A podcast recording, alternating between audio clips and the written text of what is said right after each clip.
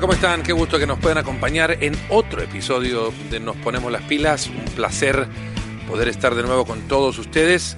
una semanita después de la Champions League que nos dejó en, eh, viviendo la tormenta perfecta. Digo, eh, un huracán el que nos cayó. Y lo digo en el peor de los términos, para mí al menos.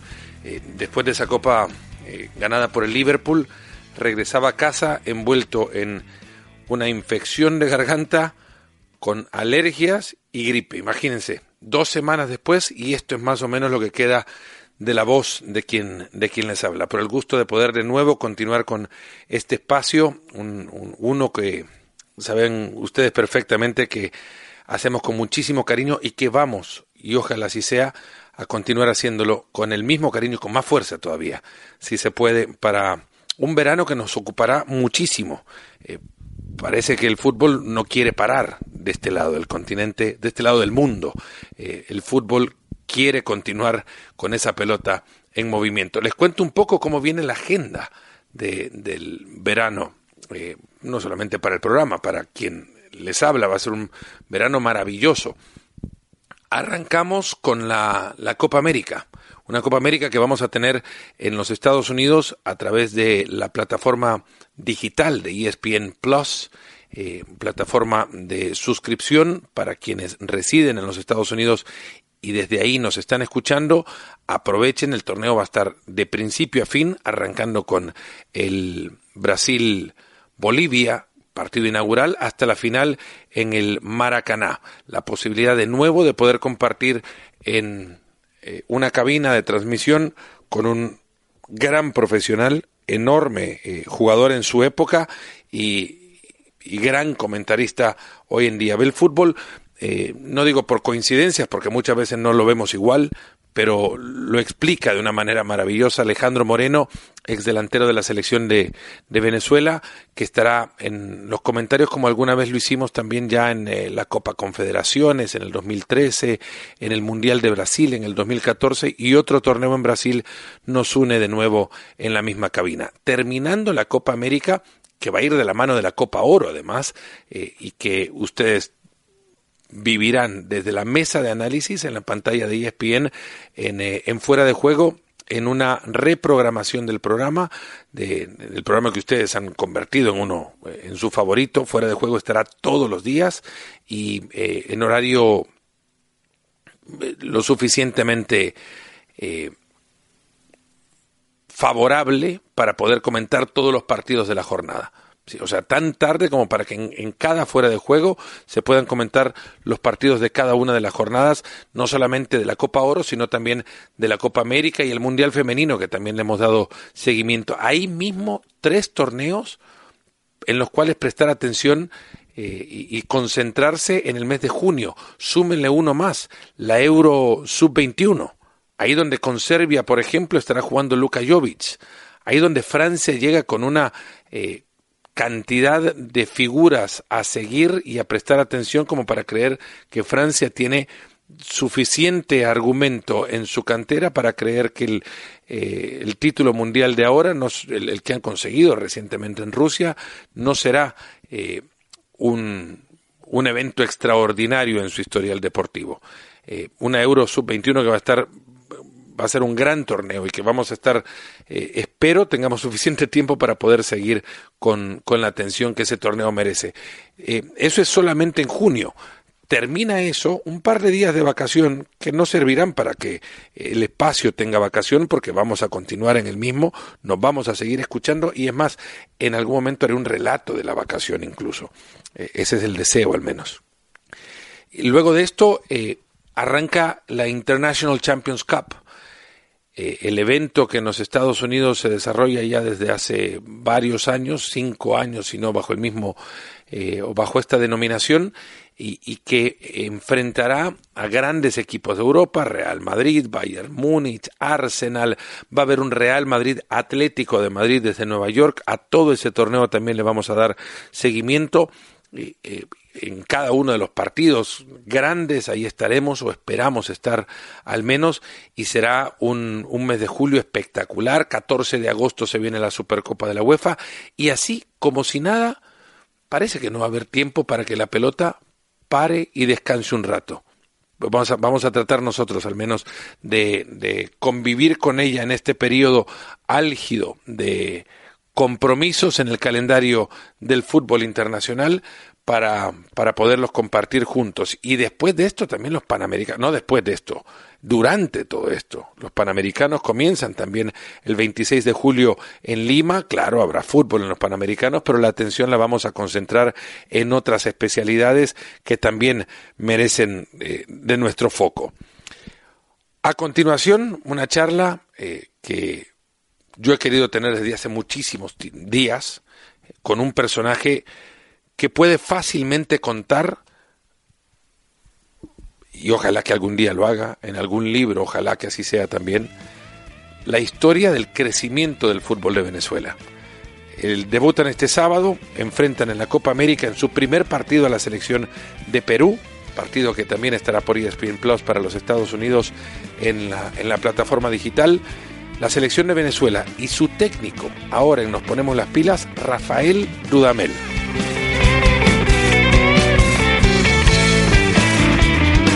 Rafael Dudamel, técnico de la selección de Venezuela, gracias por estar con nosotros, de verdad, Rafa. Fernando, el gusto es mío, un placer poder saludarte y que podamos conversar un buen rato de fútbol. ¿Cómo son las concentraciones de una Copa América? Bueno, ahora están en Porto Alegre, ¿no? Eh, debutan este sábado, la gente que nos escuche eh, lo podrá escuchar el programa incluso hasta después del debut de la selección de, de Venezuela. Muchas de estas cosas no van a cambiar igual. Para, para la Copa América, ¿cómo, ¿Cómo concentra un seleccionado? Bueno, eh, para nosotros los seleccionadores es un, es un privilegio, es oro puro eh, estas concentraciones previas a la Copa América, porque es dentro de las etapas la, la más larga, la que más días puedes pasar con, con los futbolistas, eh, recuperando sensaciones de selección, fortaleciendo esas interacciones dentro de los jugadores en el, equipo nacional, porque cuando hay fecha FIFA, sea para partidos amistosos o eliminatorias, los tiempos son muy cortos, dos, tres días y ya tienes partido, y así nuevamente el siguiente. Eh, esta, esta planificación parte en, en, dos, en dos grupos. Los que más minutos han visto a lo largo del último semestre y los que menos minutos han visto en el último semestre, que además se le suman futbolistas destacados del torneo local venezolano. Entonces, después tú evalúas quiénes son los que más minutos han jugado y al finalizar cada liga, que es lo más importante,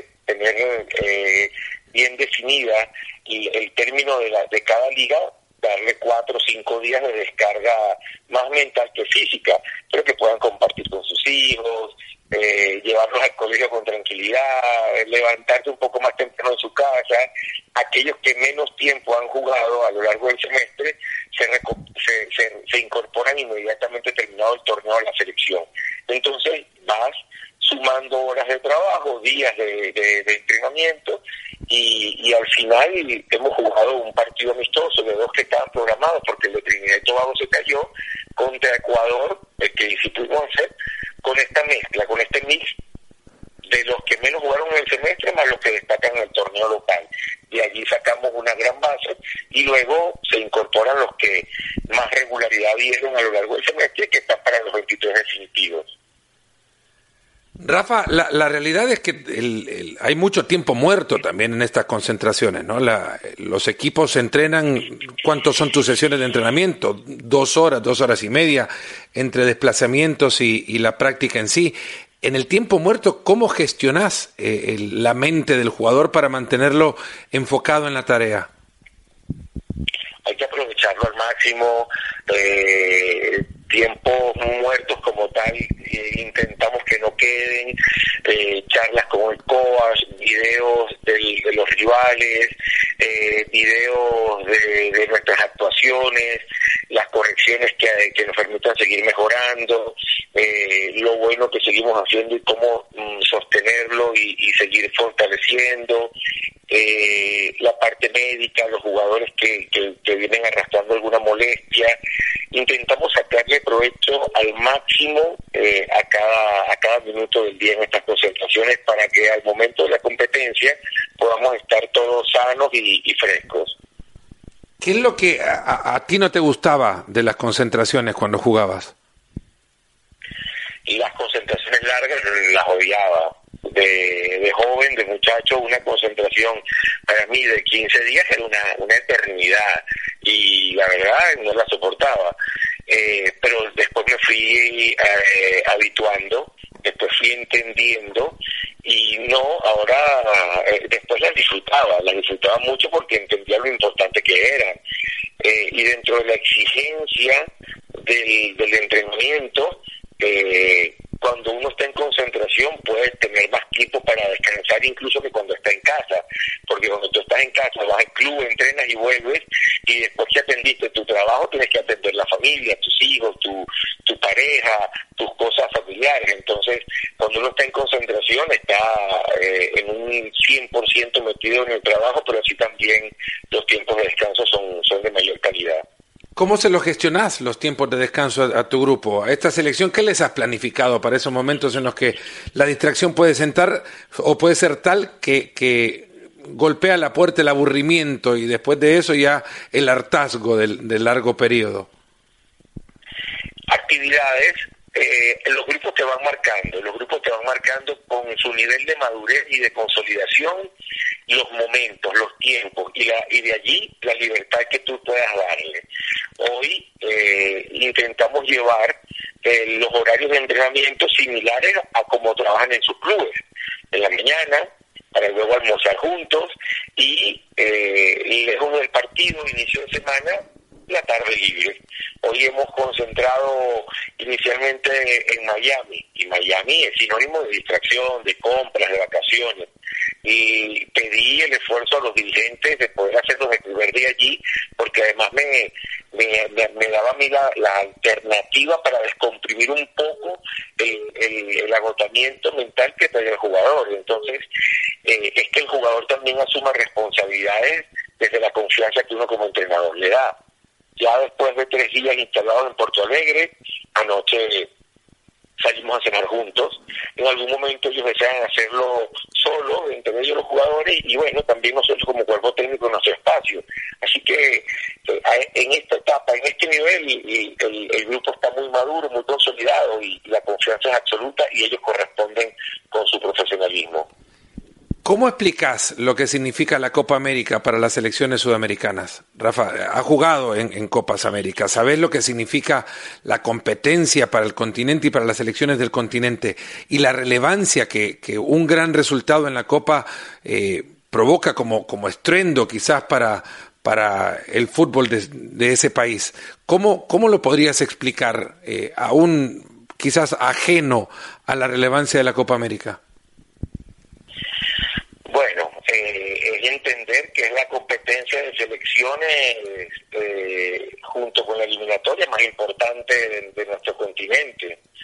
Eh, sabiendo por ya haberla jugado la mayoría de los futbolistas, que es altamente exigente, hemos jugado contra selecciones como, como Japón, como Irán, eh, la misma México, Estados Unidos ahorita reciente, hemos hecho 11 partidos hasta llegar a esta etapa, pero al final aquí se rompe el molde, aquí se, aquí es todo, aquí es todo distinto, aquí es todo diferente, aquí es, es todo más físico, si hay partidos muy tácticos, siempre lo van a ver, eh, aunque varíen en las características de cada, de cada país, pero en la intensidad, en la competitividad, el, jugador sudamericano rompe, rompe el molde, eh, marca cosas distintas, no en vano eh, la mayoría, si no todos los clubes que, triunfan en Europa, algún sudamericano tienen en su club. Entonces, el jugador sudamericano eso es distinto, por la competitividad, porque tienen, traen el juego de, la calle, del pillo, de la viveza, de, del, del oficio, y eso lo hace mucho más atractivo, mucho más difícil, mucho más competitivo. Entonces, el futbolista sabe que, que debe atender todos esos detalles para, trascender. Y después, por supuesto, uno como seleccionador intenta darle una identidad, una forma para, para buscar desarrollarla en, los partidos. Pero en ese sentido nosotros hemos crecido muchísimo. Bueno, el crecimiento es tal para la selección de Venezuela, puntualmente, Rafa, que ya ha deslizado que esta es la selección con mayor capacidad para poder lograr el sueño ansiado de, del aficionado venezolano que es estar en una Copa del Mundo. Eh, ¿Lo sostenés el valor del crecimiento de, de, de, los jugadores mismos, de la generación, de la filosofía de juego o por un, proceso natural de maduración?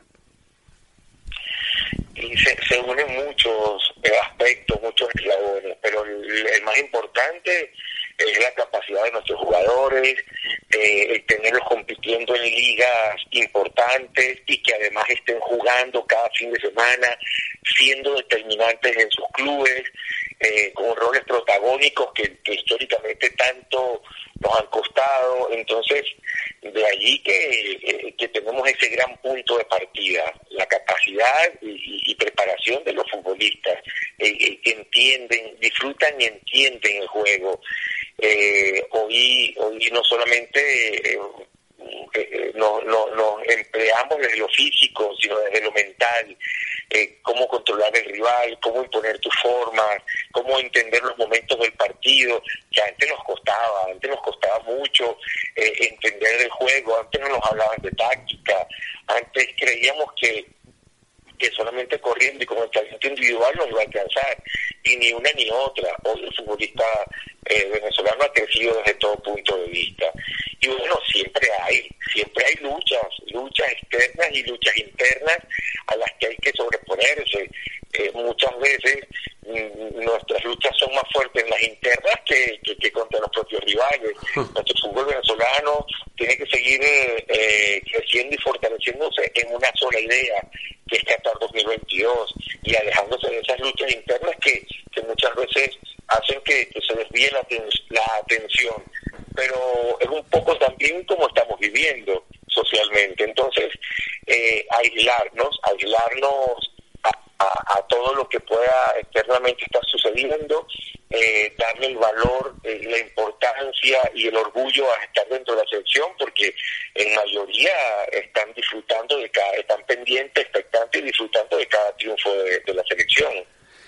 Sin entrarnos o meternos directamente en los temas políticos, porque son ajenos evidentemente al, a la conversación que ahora queremos tener, pero es inevitable, Rafa, entender que vienen de una nación que aparenta estar dividida a, los ojos de, quien desde afuera la ve.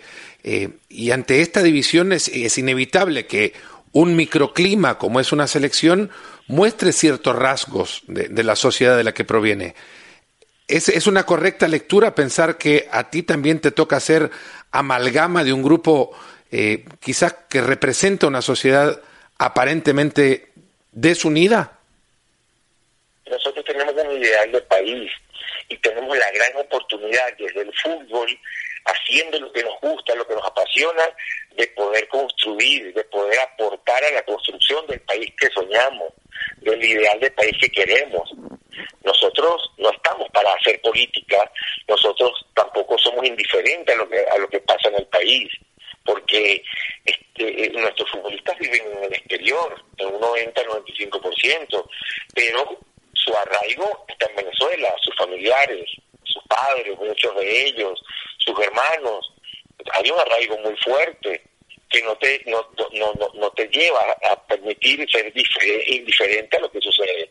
Pero nosotros nosotros no estamos para hacer política, nosotros eh, podemos manifestar nuestros nuestros ideales, podemos manifestar nuestras posiciones políticas fuera de la selección, pero internamente al momento de llegar a la selección entendemos que es la grandísima oportunidad, privilegiados somos, de poder construir, aportar para esa construcción desde el vino tinto, porque el vino tinto sí hace que, que seamos un solo equipo, un solo país, una sola familia. Rafa, ¿a, a ¿cómo podríamos eh, entender aquel momento en el que después de vencer a Argentina pusiste tu puesto a, a disposición de las autoridades? ¿Cómo es la mejor manera de, de entender aquello o interpretar eso? Como te lo estaba explicando anteriormente, yo soy el seleccionador nacional de Venezuela, de todo el país, y nosotros no podíamos permitir que ni de un bando ni de otro utilizaran a la vino tinto para venir y, hacer política. ¿O es que acaso desde la vino tinto vamos a tomar un gobierno? ¿O es que acaso desde la vino tinto vamos a tener un nuevo presidente. No, es absurdo, es absurdo.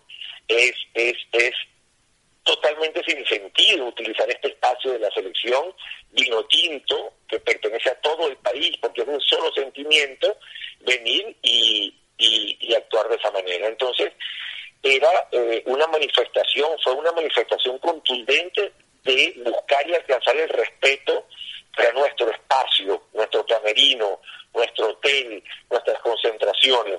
Después, todos entendemos que como país estamos envueltos todos en un tema político y que desde hace muchos años para acá sabemos que el, gobierno de turno, ¿verdad?, apoya la selección. En, Venezuela es muy fácil sponsorizar un equipo de béisbol, pero sponsorizar, un equipo de fútbol, las pérdidas, eso lo entendemos y de allí que hemos tenido etapas en donde las gobernaciones y las alcaldías han sido los principales eh, inversionistas dentro del fútbol de cada región del país.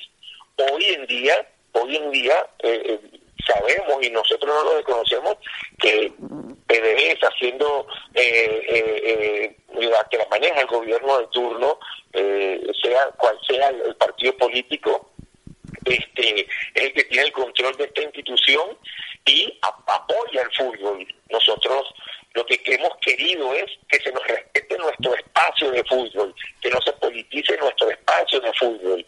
Y de allí la, la, salud mental del equipo, que sepan que este es la selección, el equipo de todo un país. Es, es, imposible no identificarse con la creación de, de, la institución de la selección de fútbol muy por encima de, un simple equipo deportivo, ¿no? Es una institución dentro de una, dentro de una sociedad. Y Rafa ha sido parte fundamental de la construcción de esta institución en etapas eh, de crecimiento exponencial, porque 20 años atrás cuando jugabas era otra selección venezolana a la que ahora te toca dirigir.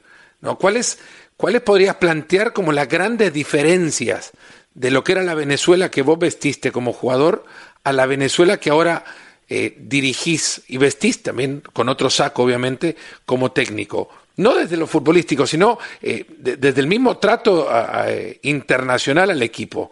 ¿Cuáles serían estas grandes diferencias? Sí, lo sufrí mucho, lo sufrí mucho desde el rol de futbolista pero me levantaba siempre con la ilusión de que en ese siguiente partido arrancaría, despegaríamos, porque había mucho talento.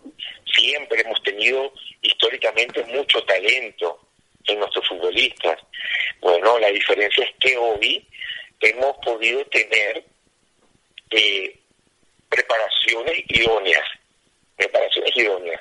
Eh, y desde el aporte de cada técnico en cada uno de los diferentes ciclos, porque esto no es de Dudamel o de un hombre o de otro. Aquel que se crea que porque pasó por la selección y generó un boom o ganó unos partidos o, se hizo un nombre y entonces el dueño de la verdad y, y, de ahí hacia acá es que existe la vinotinto, el fútbol, eso es mentira. Eso es, eso es un egocentrismo estúpido. Acá todos hemos aportado, todos hemos aportado eh, en las diferentes etapas lo mejor para seguir avanzando, para seguir evolucionando. Y bueno, hoy es el ciclo de Dudamel y su equipo de trabajo, Dudamel y esta generación. Y bueno, estamos eh, en la continua eh, consolidación de bases para ser cada día más competitivos y estar cada día más cerca de la élite del fútbol. Estamos todavía con algunos pasos por debajo. Lo que pasa es que la rebeldía y la capacidad de nuestros jugadores nos llevan a, tapar muchas deficiencias que tenemos estructurales, pero esta generación que, que hoy eh, tiene nuestra selección nacional con con tantos eh, triunfando internacionalmente y, muchos que quieren seguir saliendo del país, está llamada a, a, ser, eh, aceptando estas responsabilidades de una generación mundialista eh, en, en, la absoluta. Rafa, la, realidad tuya como jugador te veía visitar o llegar a cualquier estadio en casa o afuera como evidente débil era no, no cuánto, no si, si Venezuela eh, iba a perder, era por cuánto iba a perder Venezuela. Y esa era la realidad. Ahora mismo cuando, cuando te... Hola. Era así, era así, era, lamentablemente era así. Nosotros internamente con una ilusión eh, y, mucha nobleza, pero las realidades deportivas nos, nos mostraban, nos presentaban así ante nuestros rivales. Ahora no, ahora eso cambió. ¿Cuál fue el partido que vos crees podrías, si te toca escribir el libro de Venezuela, de la historia del fútbol de Venezuela, el, el partido en el que te podrías concentrar como un capítulo que, que modificó el rumbo? En mi etapa, es que vos podés construir, vos podés, vos podés escribir el libro de la historia del fútbol de Venezuela. Y no con esto te estoy diciendo viejo, pero es que has pasado de las peores y estás pasando las mejores que tiene la vino tinto. Digamos, no el más viejo, pero sí antiguo. Buena forma. Bueno, yo debuté a los 19 años en la selección absoluta. Yo con 19 años estaba dentro del plantel de Copa América en, la, en Chile en el año 91 donde no alcancé a jugar, pero ahí comenzó mi recorrido de, de las selecciones absolutas. Ni qué decir cuando pasé sub 14, sub 16, sub 19, sub 21, sub 23. Me conozco los pasillos del, fútbol nacional, de, nuestra federación, de nuestras selecciones, como mejor que los de mi casa. Eh, entonces, yo, yo digo que aquel partido en la era de Richard Páez que le ganamos 2 a 0 a Uruguay en, en Maracaibo marcó un antes y un después de nuestro fútbol a nivel de selección. Porque de ahí en adelante el futbolista se llenó de convicción. Luego eh, viene la época del profesor César Farías con mayor trascendencia deportiva. El equipo de, Páez sí eh, generaba un enamoramiento en, la gente, pero no logramos, no logramos realmente llegar a, las últimas fechas eh, siendo protagonistas para la clasificación. las elecciones de, de Farías eran menos románticas, pero más competitivas, más protagonistas. Clasificamos por primera vez a un mundial de FIFA masculino en el 2009, eh, la generación de Rafa Romo, de, de Salomón Rondón, de Jonathan del Valle, eh, y de ahí y de allí en esa mezcla o de jugar bien y enamorar a la gente y, o de competir y, ganar y trascender se empezó a hacer esa mezcla del futbolista élite del futbolista competitivo y, y las puertas abriéndose para nuestros jugadores internacionalmente.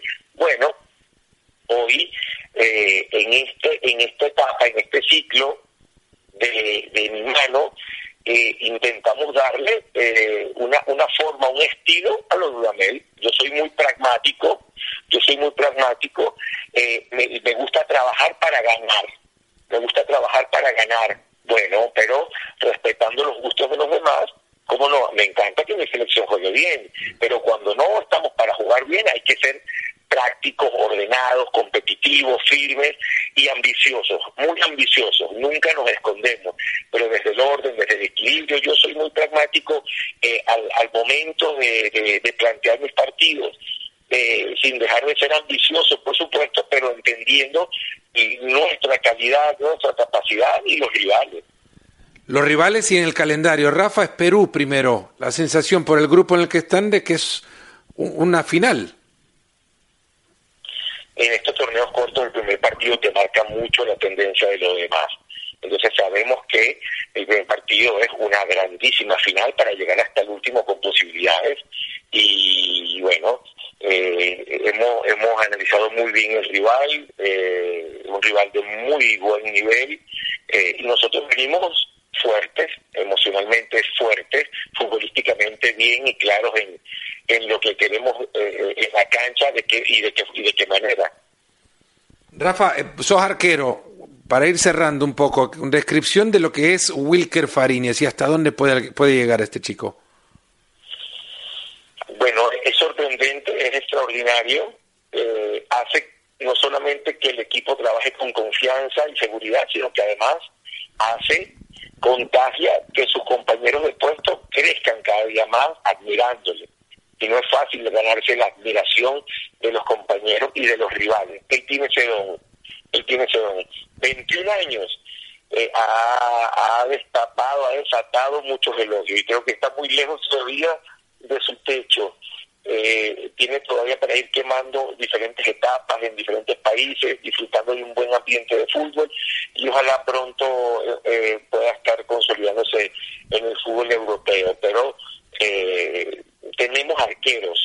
arqueros, arqueros, Romo, Graterol, Fariñez, para los próximos eh, 10 años, 15 años con, mucha tranquilidad. Bueno, de, de, una no te llaman para que cubras espacios, ¿no? Ni en los entrenamientos, ni en broma tampoco. No, no me da, ya no me da. Rafa. No tengo rodillas. Siempre fui de mano floja porque me ayudaban con la firmeza de mis piernas y mis rodillas.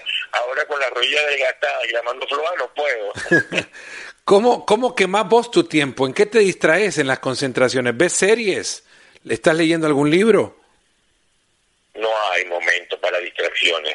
No hay momento para distracciones. Nosotros estamos acostumbrados a la adrenalina, al estrés, a la tensión.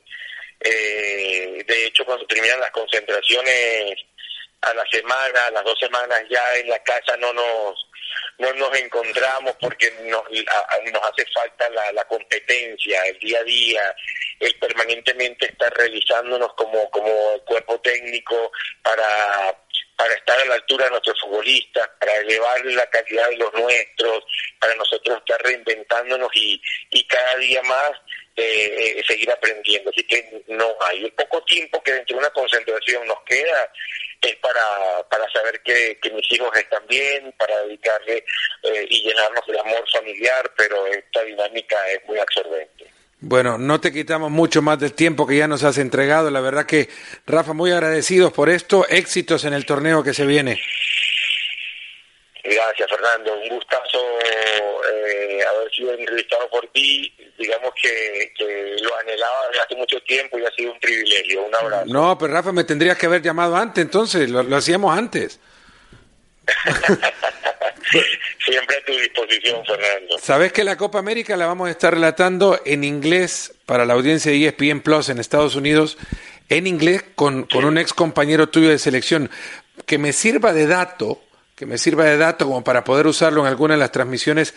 ¿Qué tan malo era Alejandro Moreno para definir? no, no, no, no era malo. Alejandro Moreno era ojalá yo tuviera unos dos o tres Alejandro Morenos aquí en, la, en la, selección, porque eh, eh, cada futbolista, Fernando, cada futbolista aporta, lidera, contagia, raya de manera distinta. Y futbolistas como Alejandro son muy valiosos en nuestro, en nuestro, en nuestras selecciones. A mí, yo tengo un caso muy, muy similar, que es el de Fernando Aristigueta. Eh, yo tenía Andrés Ponce, Jan Hurtado, John Dercadis, por supuesto Salomón y Joseph, pero tenía que decidir entre el primer grupo que te mencioné con Fernando Aristigueta. Y me decanté por Fernando Aristigueta por su capacidad intelectual, por su capacidad, de, por su jerarquía como futbolista, por su madurez, porque te ayudan, te jerarquizan el equipo internamente. Entonces, en estas competencias tan cortas, esos futbolistas como Alejandro Moreno son, son fundamentales, importantísimos, porque son jugadores de equipo que están por encima del ego individual. Y, y, pasa a un segundo plano si define o no define por dentro del arco, que esa por supuesto es una característica importante, pero pasa a un segundo plano. Un gran compañero de trabajo y me imagino poder haber compartido con él algunas concentraciones como vos lo, lo hiciste, lo divertido que habría sido contar con él, un tipo que no baja los hombros y mira siempre para arriba, es impresionante un gran gusto eh, trabajar con él. campeones optimismo. Él, Sabarese, Aristilleta, son ese tipo de futbolistas que uno quisiera tener siempre, porque son unos campeones del optimismo, porque desde su, desde su nivel cultural eh, tienen una capacidad de análisis y un equilibrio emocional que no es fácil encontrar jugadores así. No es fácil encontrar charlas tan, tan enriquecedoras como la que hemos tenido, Rafa, de verdad. Un éxito enorme. Ah, el gusto es mío, espero poder verte pronto y darte un abrazo. Muchas gracias. Ojalá sea pronto. Ahí estaba Rafa Dunabel con nosotros en Nos Ponemos las filas.